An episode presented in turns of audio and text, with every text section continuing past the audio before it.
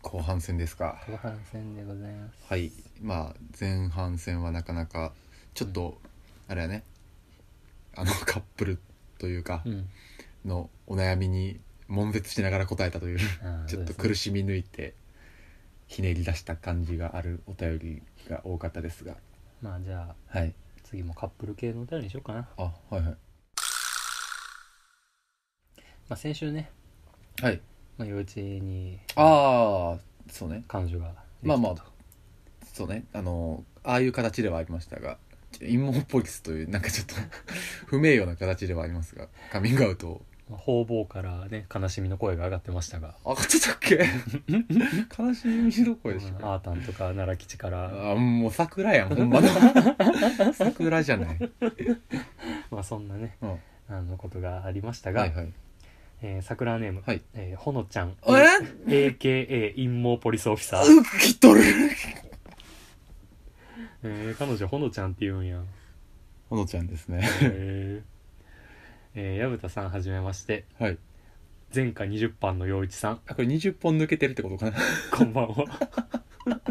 20回見つかってるってことかなていうことは絶対20本以上は落ちてるってことだ落よちねてる落ちるよ いや落ちるがなそらえー、いつも楽しく拝聴しておりなまんです聞いとんねん陰謀ポリスオフィサーですツボは売っていませんあなるほどねかっこいいので IPO と呼んでください陰謀ポリとオペターねインポリって呼ぶわ陰ポリ ね陰陰謀警部現る現るやなえー繰り返し聞いたエピソードは何のひねりもありませんがやっぱりシュレディンガーの陽一と薮田コナンの事件であすそこ響くんや繰り返すな振り返さん で1回でさて、えー先日は私がどこもかしこも無謀であることを 世間様にさらしていただきありがとうございました怒られとるがなでも無謀の無は無敵の無なのでお痛くも痒くも群れもごございません確かにな、ゴリラにも殴り勝てそうな全能感を味わえるのでおーお二人も全身脱毛してみてはいかがでしうょん、うかあなるほど前置きが長くなりましたが本題ですはいえー、陽一さんはいつまで私と薮田さんの対面を避けて通れると思っているんです か気は確かですか今日確かよ早く会わせてくださいっていうか呼んでくださいどこにここにここに収録にい来んのええよもう私物かもええとこや私物やからポッドキャまあストは、私物やったな確かえー、薮田さんぜひ俺とらのもものやった近日中におメモ字出したく存じまにす なんで急にめちゃめちゃ奥急に様奥方ゆかや、急に奥ゆかしい なえー最後に聞くな聞くなと言われてはいますが、おうん二人のカルチャーに関する造形の深さと軽妙なトーク、はあリスナーさんのお悩みや切なさに寄り添う優しいお二人のえー人柄に心打たれあーなるほど私も一桜としてこの番組が大好きですあのでそれは嬉しいねこれからも素敵な配信を楽しみにしております、はい陽一くんはいお酒とタバコはほどほどにと言いたいところですが、はいあなたといると何が起きても楽しくて面白いのでこれからも体を壊さない程度にやらかしてくださいいつも一緒に過ごしてくれてありがとうはいということでね「ネオ五条楽園」は週1回か2回どうかのタイミングで配信したいと思っております聞いてください好きじゃねえよもう何やねんこれもうおーむつごとがフィニッシュもうお前そうの周りの女性どうなってんねんほんまに恥知らずしかおらへん な妹といいいや一個だけ言えることがあるとするならばう、んそのあ髪は無毛じゃないってこと、ノーアイコニックですから そうねそうそう神は無毛じゃないし、うんいいす素敵なショートのはい持ち主ですが、まあ、それはね、あのー僕も楽しいからですから ね一緒にインスタライブするぐらいやもんなちゃうて それは誤解よ何やねんこれって思ってちゃうってちゃうことはないなあのインスタライブ司会も見てたからないややねあともっと言えばメール師匠も見てたあれうんこれ陽一の家じゃないんかって思ったらあの陽一の彼女がひょこって出てきてうん何やろこれって思って確かにねそうなったな何やこのクソクソライブって思っインクソインクソライブな陰謀陰謀ライブやったんかてないのようんないのよ俺のしかないのよあーいやまあでもまあまあまあまあ面白いじゃな人ですでかすらねこのおは便いはり来いて、なんか俺もなんか幸せな気持ちになった わ、ほっこりしましたねほっこりしましたほっこりしましたねはい、いつもありがとうございますだからねあの、はいインモポリスオフィサーさはいんに、こう IPO さんまだもしかして遡って過去回からね順番に聞いてたらね最新回はあんまり聞いてへんかもしれないんでねお伝えしておくとネオ・ゴジョ楽園に関わるとあの破局するっていう人格がある ので気をつけてくださいね そう ですよネオ五条楽園やってるやつと付き合うなネオ五条楽園には手を出す なでやらせてもらってるんではい、まあでも、まあ、別に全然いいよゲストでね来てくれても何喋んのよただそうやねなんかさ、うんあのこれがさ去年の今ぐらいやったらさ、うんこう陽一のこう恥ずかしいエピソードとかをこう洗いざらい彼女に言ったるみたいなのができたけど、はいはいはいはいもうだいぶ言うてもうてるってそういでうまあシュレディンガー聞いてたらまああれがピーク級にはずいしなもうシュレディンガーと神隠し事件 そうとやシャンクスの指輪あたりが結構陽一のメイントピックそうやまあまあってく確るかにな三大三大クソクソヤバ恋愛いやまあでも全然ね、あのネオ・ゴジラ楽園は誰でもウェルカム門戸は開かれて、てるんでねうん、別にそんなにこうテーマを決めてる番組でもそうやないねのであだからお便りに一緒に答えてもらうとかでもいいかもしれなあいうんうんもちろんそうそうそう女性目線という意味ではねそうもしこのほのちゃんのなんか得意分野でこう答えれるようなお便りがね、あー確かに確かに来たり、うん同世代の女性とかのお便りやったらこう答えれることがあったりとかねそうっすね僕らと同世代ではあるんではい、うんまあ僕はね全然いいですけどねまあ妹よりはいいよあ妹も一緒に呼ぶ 地獄妹顔の合わせ界だ妹の方が俺も知らんエピソードを持ってこれるかもしれんいや嫌すぎるなずいぶん嫌やな 俺の俺の引退会やんそれははもか陽一が死んだとうなるほどね ああ忍ぶ会うん陽一の陽一を思い出忍ぶ会話をすあるーそれはいいよそれされたらいいよ まあ呼んでくれ呼んでくれ心置きなく、そうですねうん、なるほどいやくんな送んなーポッドキャストでこんなこと起きるんですよ皆さんいや私物やからないや絶対うちの番組がおかしいだけだと思うそうやな確かに どうかしてる、いやまあまあまあまあいやーほっこりしましたわ、まあ、まあ聞かれる分にはもう出てるもんやからしゃあないか ら勝手に、まあ勝手にどうぞですもちろよん、ねそのゲストでっていうのはまあ半いやま分あ冗談としてもね、ぜひ僕も一緒にね、まあまあの遊ぶのはねうん誘ってください、そうですねはあのい京都にあそう俺まだ幼稚の新居行ってないからああそうやな確かに幼はい稚のねあ家でおいでよそうそううんご飯食べたりしましょう、はいそうしましょということでね、まあ、ほのちゃんこれからもね、はい聞き続けていただけれうば引き続きよ幸いでございまろすしくお願いしまはいすはい桜ネームジュラシック幼稚園さんお初かないいですね、うんダイナソージュニア好きなんダイだナソーそう いうことかえー矢蓋さん陽一さんこんばんはこんばんは初めてお便り差し上げます、うんジュラシック幼稚園と申しますありがとうございますありがとうございます。ネオ五条楽園、いつも楽しく拝聴しておりまあす、りがとうございますえーいきなり別番組の話題となり恐縮ですがお、えー、矢蓋さん、推しドラではお便りの審査やシャツなど様々ありがとうございました。うんそうあのやってるねお仕置き三輪車っておっさんがやってうる、んエレクト リうんやってるおっさんがなエレクトリカルドライブってクいうソデカおっさんがやってるやつなうんもうアートワークもアイコンも番組名もグッズも全部俺プロデュースの番組なんですけ どまあそれで一回あピクサーがおのる戦時お便りを募ってでそれでこうなんか僕とシャ千ー文ク字君ねがうん審査員になって、まあ、ちょっと順位を、まあ、決めてで内容のじそうそうそうまあ、優劣つけるみたいなまあ、それであの1位に優勝された、んあの方がジュラシック幼稚園さんというおおあそうなんやそそっからねうおんじゃくに流れてきていただいたあなるほどそうそうそうそっから流れてきたんやそう俺らついに推しドラから流れてきたのを受け止めてる状意味態不や な何それあの T シャツもねあの推しさんからまた進呈されると思いますので、はいはいちょっと今しばらくお待ちくださいお待はいちょっと続き読みますうね、ん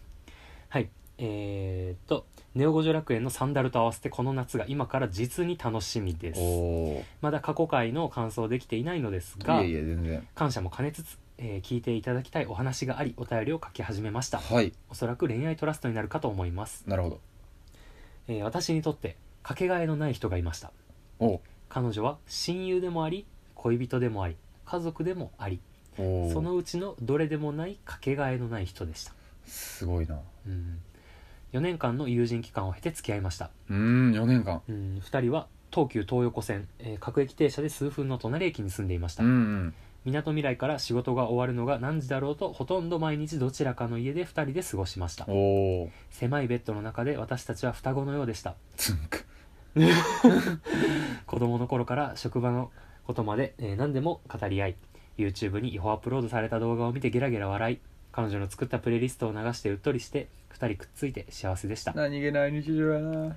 大抵私の方が先に眠くなってしまって彼女がこっそりと照明を消しにベッドから体を滑らせていく気配を、えーまどろみながら感じていたことをよく覚えていますいやーテーブルの上のコップの水水に跳ねて淡く滲んでいた彼女の家の間接照明の明かりがふっと消える少しして音もなく自分とは異なる温度と肌と甘い匂いに優しく抱かれるやば都合よく覚えているだけかもしれませんが幸せな思い出ですうんやがて私たちは一緒に住むようになりましたおお 2LDK の大きな部屋うんでもやっぱり2人がいたのはベッドの上で したいやーいやらしい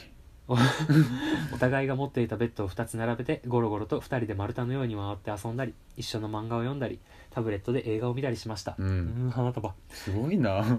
ベッドが広くなっても眠りに落ちるときはいつもどちらか片方でくっつき合って眠りましたやだな今私は元から持っていた狭いベッドの中に一人でいますぐっ別の人と横になっていても一人を感じますよく一人で100万回生きた猫の絵本を思い出しますおお100万回生きた先で出会えた白い美しい猫と最後まで結ばれなかった後悔があったら猫はどうしただろうと思います私はこれまで何人かの女性たちとお付き合いしてきましたうんだから恋の終わりや届かない気持ちについて自分の中にこういう形のものだと痛覚として知っているものがあるとは思うのですだいぶ痛みを伴う形でねでも日常のほんのふとした瞬間彼女との思い出とともに刺さるそれには、私の知ってるどれとも違う寂しさを感じる時がありますおーそうやろうなパン屋のポイントカードが一つずつしか進まなくなったこと花束ベトナム料理屋でパクチーどうしますと聞かれた時うんついに復活した東京事変うん真剣な面持ちで惣菜パンを選んでいる彼女うんかあっこでも決まってコロッケパンにするあは牛肉のフォーの中に私と競うようにどっさりパクチーを沈めた彼女い暗いカラオケボックスの中で群青日和を熱唱する隣の彼女うん単なる失恋というより半身をもがれて永久に自分が一人であるような孤独を感じるのです今今この瞬間だけなのかもしれませんがこの失恋は単なる失恋ではなく一生ものの喪失のように感じているのですうんでも昨日宇多田ヒカルの新曲を聴きながらあ残念な私の生、まあ、生き生きると書いて生うんうんうんうんを一人で癒して一人で楽しんでいこうと少し思えた瞬間がありましたので、うんお便りにしてみようと思った次第です以上ただの失恋なのかもしれないものをただの失恋と捉えないいい年した私の長い独白でした長文失礼しました年齢とは比例せずまだまだ私は恋愛幼稚園児なのかもしれません私より少し年上のお兄さんである薮田さん陽一さんには似たような思いを大人になって、えーすることはもうございませんでしょうかお話聞けたら幸いですあらねあらバカうわーすげえないややっぱ推しドラでね1い位のやーお便りになるぐらい素敵なわかるわ文章のお便りでございましたちょっとしか降参種あるなコおーいやージュラシック幼稚園さんメントいや20代前半とかかなーかな半ばかうん、いやいやうーんその経験はちゃんときっちり一回ずつ多分薮田も俺もあるやろねーうんいやーこれはまな、あねこの人じゃないとっていう人一人の思い出みたいなのがねありましたねそういうそういうのもうん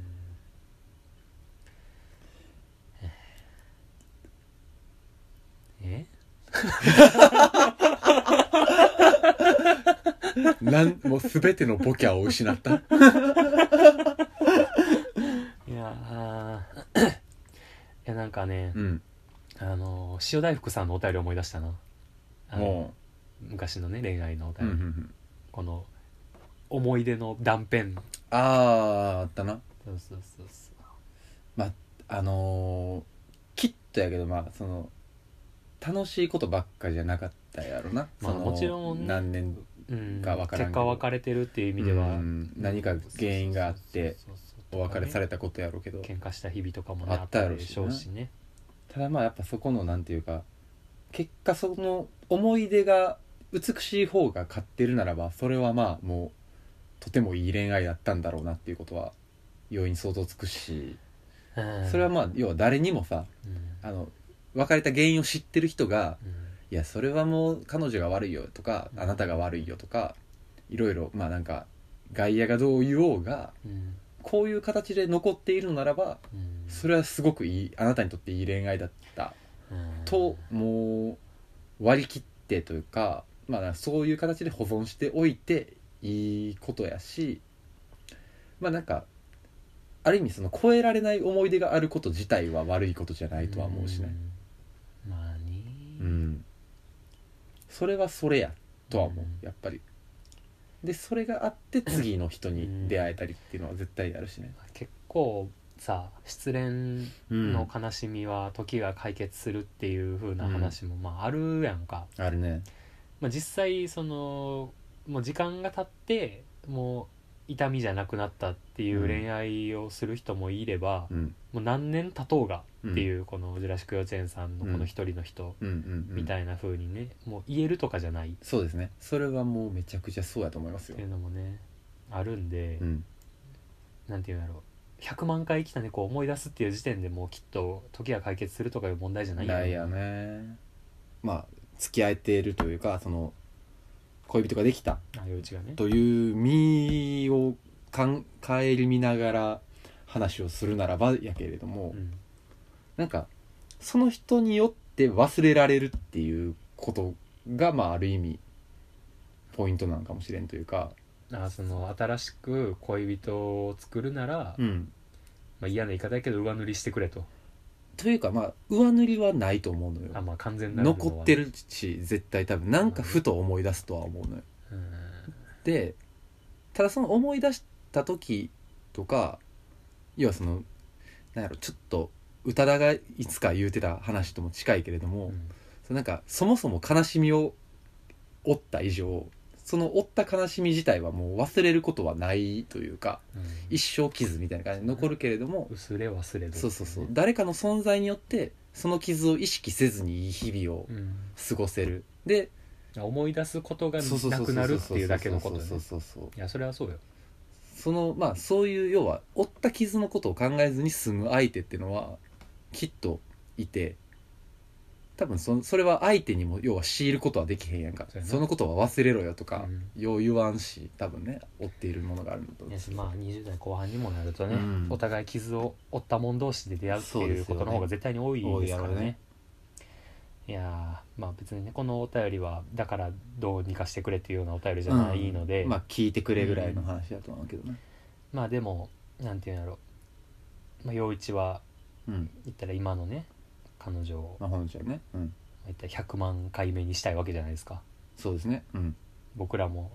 僕も「ジュラシック幼稚園」さんもうん常に100万回目を探し続けてる状態じゃないですか今言ったらねそうだな猫でなぞらえるとしたらねうんいやーどうなんやろ今今の状態はね知らんけどうんジュラシック幼稚園さんがねどういう感じなのか分かまらあ、んけど、誰かと付き合ってるのかどうかは分からんが、とかもしかしたらその時が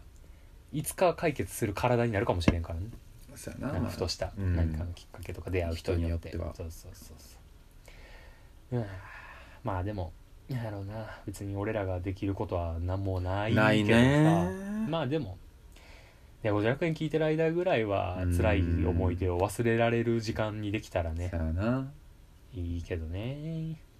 SMO さんと一緒やもう肩抱いて酒を飲むこと しかうん桜の木の下でうんジュラシック幼稚園さんは神奈川在住とのことなんでああ神奈川 SMO のさんもね桜の名所、関東ああそうやな行ったらだなでも行こうジュラシックパーク開こうほんまやジ ュラシック・キンダーガーデン そうやなまあ、まあ僕もねまだはい暗闇の中ですよ、まあまだ日も浅いわうん正直なうん、まあ僕と一緒にねジュラシック幼稚園さんもねうん100万回目を探しましょそうだなういやまあそうね100万回目を探すというよりはその会った人を100万回目にできるかどうかっていうところもあるしねそうそうそうそう家庭家庭を大事にっていうところはあるよねきっといいなあコロッケパンにするっていうのめっちゃいいなうーん気にしてないところがいいよな変にいやこの文章めっちゃいいなうんあいやこれすごいねなんか今までどこにも頭角が現れてなかったんかねーなあほんまにそう押し1,000文字お便りで初めてドドーンときたんかそうそうそう読ませるというか引き込まれるそううんなんかあれやよねほんまにこの番組は文学的なお便りがちょこちょこ、ああそう作家さんがよう来るよね、ままたジュラシック幼稚園さん多分感想はしてないかなねゴジラ楽園を全ぽ部いねは聞いてないと思うんですけど、多分うちのことはめっちゃ好きやと思うんでね全部聞いて暁にはね、うんうちが好きな理由は桜のおかげやねんけどね、もちろんそう ようん、そうそうそういい桜が多いだけなのいよ、やあうん、マジで男子たちだけで遊ぼうそうやなほんまになおのこら でマスラオ会やろマスよマスラオの宴やろう なタオヤメの宴やるときは俺がママで行くからら お前どっちも行けんのか 俺どっちも行けんいいなガールたち来なさいっつってなるほどねタオヤメの宴やいいんじゃないですかいやいーやー夢が膨らみますうんね、いやーということでねうん女子幼稚園さん、まあ、まだまだねいやそうでこすねうこのポテンシャルを見るに面白いお便りも書けそうな気もするのでねそうやな、はい多分金銭とか感性が多分僕らのツボっぽい人やと思うでまあネオ・ジョ楽園は心に傷を負った桜がなぜかいっぱいいるけどまあパーソナリティが傷を負ってるからなそうのではもちろん楽しいお便りの方もね随時お待ちしておりますのでそうですねポップネスを大事にはい、い、やーこのお便り読んで平井堅の瞳を閉じて思い出したわああき つー Your love forever や んまさにやなはいということで痛ね、み痛み伴ってんなこれほんまもうみんな2000年代前半の j p o p で育ってるからそうやな同同年代もねちょっいやそとうちょっとしただけやもんねそうそうそうそうそう、うん一緒一緒もはいということでうねタメ口でええからねあほんまそうよねマジで、みんなみんないいよみんなダメ口でいいよ、うんほんまにはいということでねみんな100万回目を探そう探しましょはい、ということでね、ジュラシック・ジェイさん、これからもよろしくお願いうしよます。ろしくお願いしますコーひじきわかめ納豆バーンあれヨーグルトあれそこに愛はあるのか心に誰があるのかグリグリ9回食べてねあんなのかこれでこれで実際えー食べたことある一番精神構造が ET キングお前何お前どうだおもろい五条の五は数字の五五条の五は数字の五えー、最後ですかね。はいはい。ではえっと本日というか今回最後かなうん。ありがとはい恋愛トラストまたしてものコーナーに来ておりまうごすざいます。えー桜ネームあんこさんあんこさん、あはんこさんえー矢蓋さん陽一さんはじめましてじめまして。いつも楽しく拝聴しておりまありすがとうございます。今まで隠れ桜でしたが、えー勇気を出して初めてお便りを送らせていただきまありすがとうございます。真面目なお話になるのですが陽一さんと薮田さんのお二人でしたら真剣に聞き入れて考えてくれるのではないかと思い綴らせていただきましたどんと来い。私は恋愛感情や性的欲求のないアセクシャルうん。というセクシャルマイノリティに該当しますうん。とは言っても今までお付き合いをしてきたことは人並みにありますがうん。ドキドキやキュンといった感情はなく、うん相手の性格面で人としてリスペクトしていたり、うん家族愛と同等の感情です、うん。うん、今までパートナーのも含めアセクシャルだということを誰かに話したことはなくうん。今のパートナーにも告げられず行為後は自己嫌悪であ自己嫌悪でいっぱいになります、うん。行為っていうのはまあ性行為っていうことかなうん。えー人を愛する気持ちは備わっているはずなのですがどうしても性行為を伴った付き合いはできそうにありませんうん。これから私は誰とも恋愛ができず孤独に死んでいくのかと思うと毎晩涙が流れてしまいますうん。いつかはパートナーにも話さなければならないとは思っていますがこういった感情は男性の方に理解していただけるのでしょうかうん。もしお付き合いしている女性がアセアセクシャルだったらお二人はこの先どう考えられますかうん。誰にも話せないのでお便りを送らせていただきましたお二人のご意見をお待ちしておりますとのことではいお便りありがとうございますありがとうございまうすーん LGBTQ というというまあ、そのククラスかな、うんのくくりに数えられるセクシャルマイノリティの方のお話ですね、あの要は家族愛に近いそのドキドキも急もないタイプの人、まあうんそれに該当する人やね、まああのあんこさんはもしかしたらまだあのネオ・ゴジョ楽園全部は聞いてないかもしれないんですけど、はい第48回か7回割と最近かなあのイランゾーンっていうあの、うん喫茶ほぼ8の辰馬くんが来てくれたはい回でゲスト会でしたあねの首長おじさんって方がねおはい便りでね、まあこれの逆バージョンをくださったんですよねうん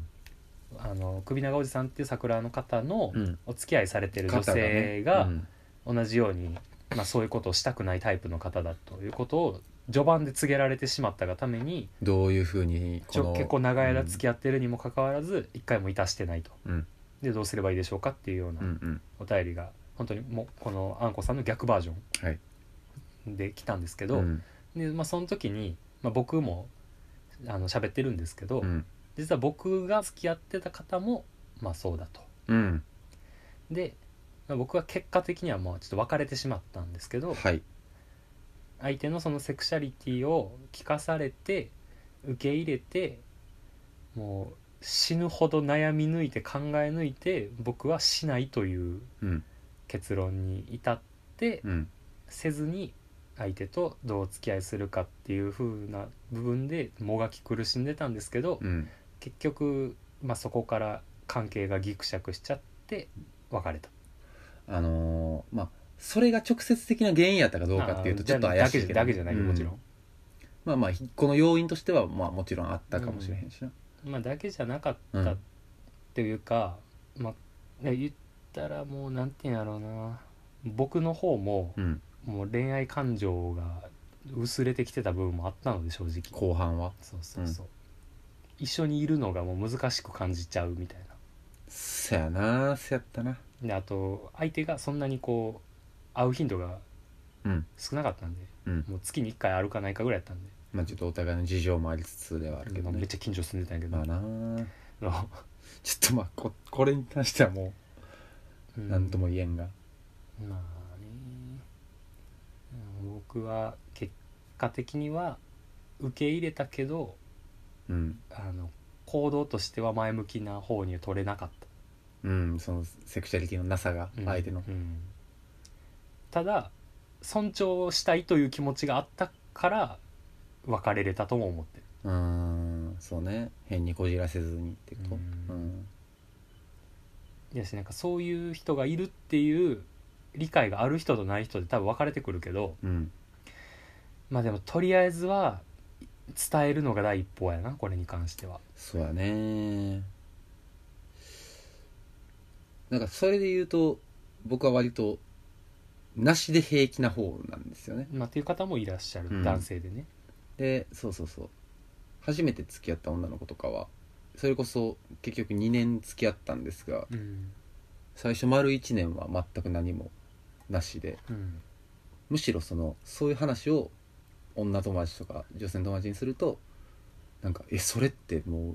逆にそれ陽一大丈夫なん?」みたいななんか女の子多分待ってんでみたいなことを言われて結構俺は「えそういうもんなん?」みたいな苦しみ方をしたというか冷静に考えたらめっちゃ余計なお世話やけどまあねそうまあまあなんか状況的にまあお互い実家っていうのもありつつやけどそうですね僕は割とその平気なんですよねその何もなくてうんあんまりその性的欲求とかがそもそもなくうん薄い方ではあったので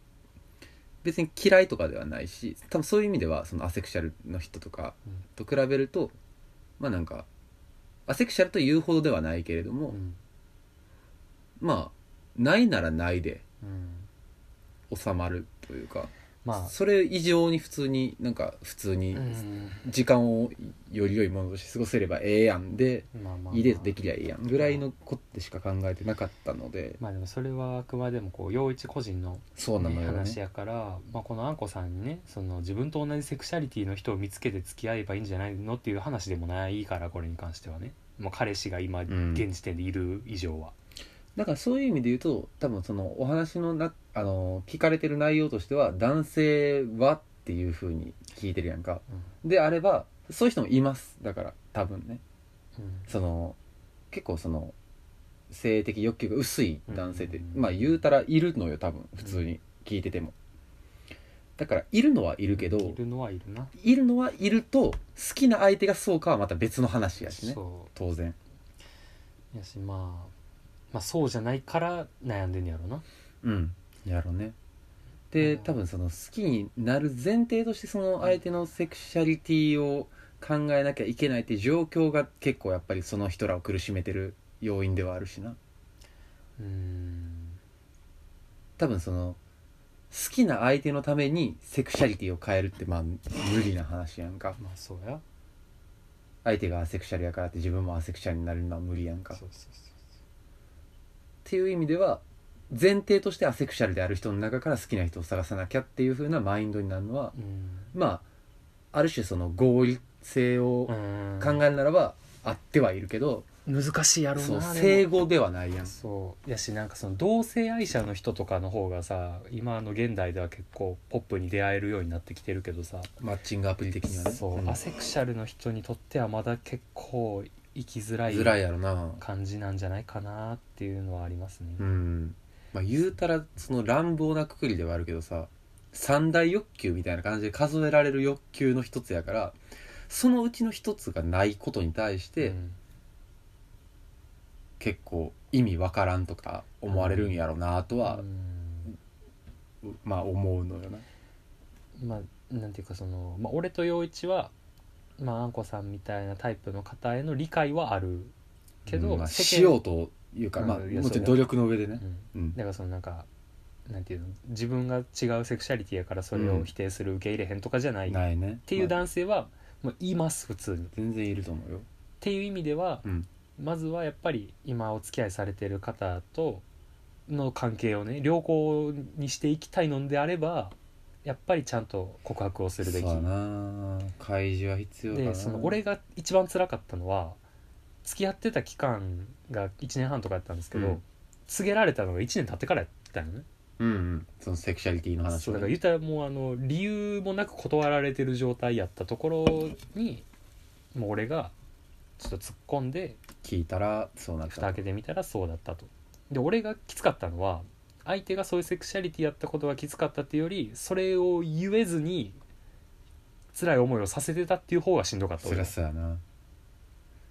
ある種その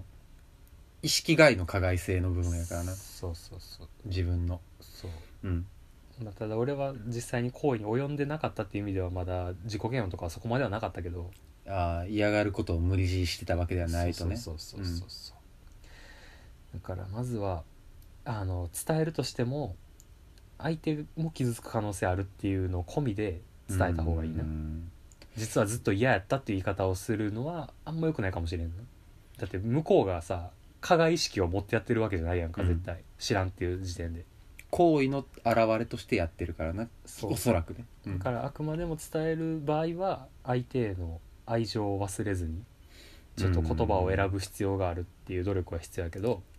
要はそのこういうことを言うのはあなたと良好な関係をそうそうそう築そういていきたいから言うっていうことはやっぱりそのセットで伝えてあげるべきというかうん、そうやでもちろん、拒絶の理由ではないやんかうん要はそれってこれはなんかこれを求めることをセクシュアセクシュアルマイノリティの人に求めることが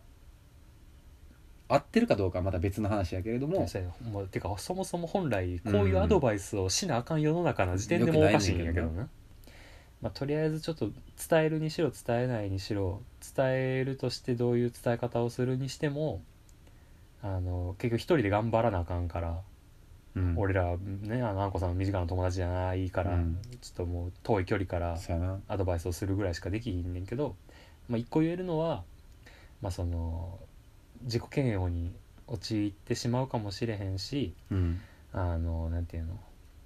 しんどい思いをしてる期間は長いやろうけどさそうだねだってずっと付き合ってきたもんやからね自分のセクシュアリティとは、やけどこれから誰とも恋愛ができず孤独に死んでいくかと思うと毎晩涙が流れてしまいますうんっていうのはうんそこまでは思う必要はないとは思うけどねうんそうね恋愛はできると思うようんそういう意味ではなんていうかその捉え方の話でしかなくってうんいやまあこの人の場合は恋愛できるかどうかよりも自分を理解してくれる人がまずそばにいるっていうことを認知することの方が心軽くなあーそうかもる順番としては先なんかなって思うなうんうんうんうんそれこそそういうポッドキャスト番組だってあるかもしれんからなまああーあるでしょうね、うんきっと結構あのマイノリテゲィイゲイにの方がやって寄るり添う系のやつなポッドキャストとかは結構人気コンテンツやったりするし、送迎さんとか、ね、そうそうそうそうそうそういやまあ別にあのポッドキャストで探せって言ってるわけじゃないねんだけど、まあうんまあ一例としてないろんな角度からあの理解してくれる人が絶対いると思うんで、うんまあ俺も割とその LGBTQ のうん話題に関しては興味がもともとあるというか、まあ、自分も半分当事者ぐらいの気持ちで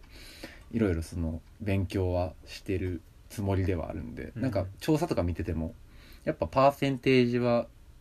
A の人は結構少ない、ああそうなんや、うん、LGBTQ まあ Q はクエスチョニングやからあれやけどもさ、うんそやな A はあんまりやっぱそやなまあ怖いっていうのもあるんかもしれんけどねそのやったことないとかやった結果やっぱり自分はアセクシャルやなって認知する人との方が多いやろうん、そうそうそうそうが半々やからさ結構難しいのよねあとはその初回が結構そのひどかったりとか例えばそれこそ性犯罪に巻き込まれたタイプの人やったりすると、あの一個それがトラウマになってしまってなんかそことアセクシャルの混同みたいなパターンもなんかあるらしくって、なんか結局そのお医者さんとかも要は判定しにくいといううんか、っていう部分が結構アセクシャルにはあるっぽいのでなんかボスが低くなるみたいな話は聞いたことあるな後天性のものみうたいな、んまあちょっとあんこさんの年齢とかまでは分からないんですけど、さすがになうんまあでもとりあえずその人とにそのなんか今までお付き合いしたこともあったし、うんいたした結果自己嫌悪に陥るぐらいっていう話である以上、まあやっぱその受け付けん部分があったりとか、生理的にやっぱりピンとこん部分があった結果の性自認がセクシャルうんっていうことなんやろうしな、でもまあなんていうかうん、もちろ んせ今のねセクシャリティをねじ曲げんでもいいしそうねってかねじ曲げようがないしねそうそアうそセうクシャルに関してはそうそうそうであの何合わせなきゃみたいなうんのが今はあるかもしれへんけど、もちろんやっぱ自分自身を尊重しないとうんやっぱきついので、どうしても過ごす時間がそうやねもしかしたら今塞ぎ込んで狭まってるような状態かもしれへんけどうんまあ話し合いを設けてかつ関係が良好になればなおよしやけどうんどうしてもそれでもうまくいかないってなったらまあ言ったら新たな道を開くしかない状態うっん、てなった時うに、ん、まあ、自分のことを理解してくれる人が絶対にいるっていう気持ちを持って、まあ、前を向いてほしいなうん難しいけどね、もう、まあうん、ぐらいしか言えないな今は正直まあ、うおん二人はどう考えられますかっていうことで、うん僕らはこれぐらいしか言えないんで、そうだなまあ、とりあえずは一応一応は当事者として悩んだ経験からお伝えできるのはこれぐらいうん僕らそうだはどうしても、うんうんそうやなうんまあ、あとはあの自分が、まあ、マジョリティの方だっていう自覚がある人うんうん、うん、は、周りの人が全員そうであるっていうふうに、まあ、お思ってはいけないというかう、んほんまにそうようんだからまあ例えばなんやろうな、まあ、性生活でちょっと違和感を感じてる人とかがもしいればうん一回ちょっとそういう話題をパートナーと出してみるっていうのも一個大事なうんそうね過程かもしれへんなそのカップル夫婦の関係を築く上で、普通に付き合ってるようで実はっていうのはあそるう可能可能性としてはあるからなそう全然自分がもしかしたら敷いてる側になっうんてる状態に置かれてるっていう場合もあるからね、結構さその自分の加害性についてってめちゃくちゃに考えうんてしまうよな、うんそういう意味ではまあ、もちろんこれは男女に限らずうんなんで、まあ単純に一回パートナーとセクシャリティの話をうんしてみるっていうのは、もうこれあんこさん以外の人でもねそうよねこれを聞いてる人はいいかもしれないですね一回ちょっと真剣にそういう話をしてみほんる、まにうん面倒くさがらずとか避けわざわざ避けずねそう結構いいと思うんですよねそれは普通に、いやそうよ本当にっていうかもうなんていうかそういう会話が普通にできる世の中にならないといけないぐらいなんですよねな本当はね何も特別なことじゃなくなそうそうそういう人がうんいるっていうことをなるべく身近に感じれるような環境になった方がね絶対にね、うん人に優しくなれるんでね周りにいませんとか思っててもいやそれは出してないだけなんでうんぐらいの気持ちでいそうそうそうた方があなたもあの良き隣人でいれるよとは思うよ、んそうやなそのなんていうか無自覚というか知らないことが真実ではないので単純にそれは意図的に隠されたことやったりとかうんあなたに見せられてないだけやったりとかっていうぐらいのうん気持ちでいた方がやっぱりあの一個優しくはなれるよ、ほんまにまあそうやなまあうちは男性の方もねうん多いので、マジでそうやなうん一回一回みんなアセクシャルで検索してみい俺やめっちゃ、ほんまめにそうやねっちゃ勉強になったもん俺正直自分に関係ないなと思ってるかもしれへんけどそれでも一回ちょっとしてみうんそういう人がいるんだっていうのを一個頭に入れとくだけで、うん結構見え方変わるからめちゃくちゃ変わるよなほほんまにほんまにまあうん、これぐらいのアドバイスとしょうもない笑いで気を紛らわすぐらいしか僕らはできないので、そうやねほんまに無力ねうん まあとりあえずはちょっと一回その48回の48回とかなあの、イランゾーン聞いてみてくれたらいいいんちゃうかな聞いてみてくださいはいということでねうんお子さん、まあ、また何かございましたらいやいいお便りやったよ、まあ、関係あるこことでも関係ないことでもまたそうおよお便りでお待ちしておりますのでれはうんはいよろしくお願いしますいいお便りでしたはい ゲップ出ちゃった腹の底から考えたからな ちょっとうんコーラがいやちょっとね今回はねすごい頭使うお便りが多かったというかうんなんか思い巡らす系の回やったねうん俺もう胸えぐられるやつばっかりやいっやたーね個人的になんかそうやねまあいい意味でカロリーが高かったよああもうマジで半分ぐらい恋愛歌よりになってきてんの最近まあ俺が望む方向になってきたよアートワークピンクにす るいいよいいよ 桃色クラブにミッチーやね桃色クラブいやまあまあまあ、うんええまあっていうことでねうん今回もお便りを読み切りましたはいはいストックゼロということではいということでねまあまあまああの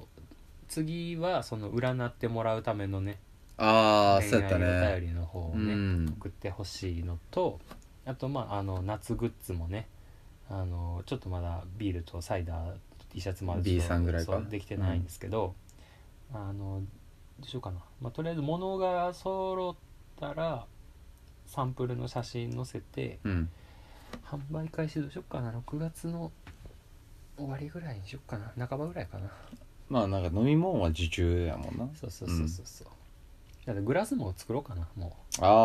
ー出たう、うん、ビーグルラスとはいいよなビールと一緒にグラスはいいようん、もう今回はあの何利益そんなに載せずにもうみんなで楽しめるグッズになればっていうのがある、ツールとしてのそねうそうそうそうそうっていうのとあともうもうちょっとちょっと喋るけどあのまあ桜を巻き込んだああ企画をね、はいはいやろうって言ってたんですけどまああのネオ五条楽園アンソロジーとアンソロいジうーものを作ろうと思っておりまして、ほまあ、何かというとううん桜の人にも、まあ、文章なり、まあ、イラストでも写真でもええですわとりあえず何かええをですわこう寄稿してもらううんうんうんいろんな人にいろんな桜の人に寄稿してもらって、まあ、俺も陽一もなんかあの作品とかねうん文章でも何でもいいからそれをこう一冊にガッとまとめたもうんうんうんのを作ろうという企画あるよねであのーそれをねテーマとかをなんかこう決めて同じテーマでなんか募るとかでもいいし、まあ、テーマが何個かあってもいいしフリーでもいいかなとも思ってんねんけど、うんまあテーマ出してあげた方がやりやすいかなとも多思うか分らなうんそうやなも何がいいテーマう俺恋しか思いつかない恋愛愛愛恋愛性愛 もうなんなんやろなもうその人が人を思う気持ちが俺は好きなので聞いてるみんな 今俺は陽一結構酒進んでるからね、今日飲まんとやってられへんお便りしかなかったんよでなんかもうちょっとさうんあのーなんていうんやろ包含するようなふわっとしたテーマでもいいけどな例えば夏とかうんテーマああなるほどねテーマ夏とかにしたら大そう枠でそう考えるか夏の恋の思い出でもいけるし夏の風物詩私の夏の風物詩はこれとかバンカバンカそうじゃあバンカバじゃあ私じゃあ私バンカバンカ夏の終わり終わりじゃあテーマ夏の終わりでのつわりです、はいバンカでお願いします決まりましたじゃあ、はいネオ五条楽園アンソロジじーいテーマはバンカバンカ私一番好きなのバンいやもうだから言ったら、まあ、夏の終わりと恋を結びつけてカもいいし、うんもちろんその幼少期の思い出とかでもいいし、じゃあねなんか宿題に追われてとかでもねいいし10代の思い出うんうんとか、部活に明け暮れてみたいなあねーそうそうそうそうそう、とかまあこれ夏を思い出す夏の終わりを思い出すといえばこれとかうんうんのまあイベント的なもんでともいいかし、ね、夏の終わりの一曲についてああそうやなアルバムとか直太郎かな、とかうんも、ちろん写真でもいいし夏の終わりを感じる写真をああ撮ったとかでもいいしなるほどなるほどもちろん写真が趣味の人とかもいるやろうからねそうやなイラストでももちろん結構ですし、うんうんうんうんもちろんさっき言ったみたいに文章でもいいしもう形式問わず紙とインクでできることであればうん載せられるもんであればっていう感じやなっていうアンソロジーうん、ネオ五条楽園アンソロジーどうしようかな娯楽マガジンボリューム2でもいいけどなこれがああでテーマバンカでそそうそうそうそうそうそううやななんかもう前娯楽マガジンボリューム1を作ったんですけどまあボリュームって勝手についてるわと思ったもんないや年一になったらなんか 2冊で終わりそうだけどなもうみそじやからなだからもうあの娯まあ楽,、娯まあ楽マガジン定期的にあーボリューム2は桜も参加型のアンソロジーああテーマはそうしようかバンカバンカなのよ 言いやすいすっごくすっごくこのアカウントで言いやすいバンカはい、うんっていう企画をねあのまたちょっとツイッターの方にそやな上げたいのと、うんまあ、文章やったらちょっと文字数を制限するのとあとまあ何あの仕様とかをどんな風にするかとかは伝えるしこれだから割とその殺到した場合選別がありえるってことだよねうんまあページ数あのホチキス止めができたらいけうるから、んまあまあちょっと多少分厚なってもよし別にあの前の娯楽マガジンはあのはがきサイズぐらいやったけど、うんまあ別に大きくしてもいいしな英語か英6かぐらいになってとかも言っねたら別に俺は自分の印刷会社でねうんや、適当にやってるんで言ったらあのサイズとかもフリーで作れるんでああ企画外でもねそうそうそうそう、正方形の意味わからんサイズとかでも作れるんうんでそうああ正方形おもろいかもそうそうそう A な7インチぐらいのああいいんじゃ可な愛いいんちあいいんじゃないそれ、うん7インチいいな7インチ版確かに写真とかえイラストそもうインそうパそうクそトう出るしそうそうあいいなそれ7インチってどれぐ7インらチいにしようか何センチぐらいやろこれ17.5 7ぐらいかうな、うんん8もないな、じゃあ17.517.5やなうんうんまあ、点5分かりづらいかも1 7センチ1 7センチでいいかうんじゃあ1 7センチ四方の正方形の可愛い冊子を作ります、うん決まったはいだからまあ別に1ページに複数人分載せれるなこれやったらイラストとかであればうんね写真とかやったなううんんでまあ例えば誰かのイラストと文章みたいなのをこう、ページ内でこうコラボみたいなのって面白いしね、ああそうねテーマが近いやつとかは揃えたりそとうかそうできそるわうなとかなんか仲いい桜で画策してコラボしてもいいしねああアンサー的なそねうそうそうそう往復書簡を娯楽マガジン内でやるとかねエッ チ エッチやね鹿やんと由美子さんと推しさんでなんかやってもいいしうね、ーん中年トリあいいな7インチサイズいいなれいいなこれいいよでこれはもう販売しますああマガジンはううんん、まあまあいいんじゃでないどちょっと悩んでんのが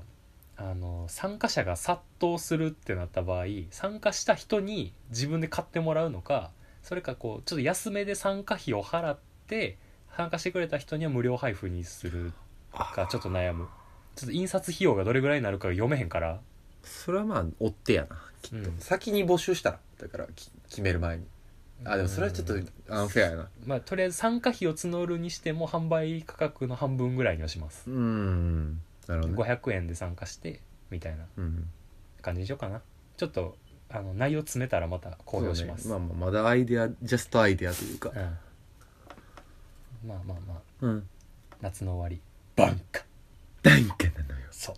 まだ本格的に夏は始まっていませんそうがですよ皆さんの中のバンカーをうん表現してうん五条楽園にね送ってください送ってください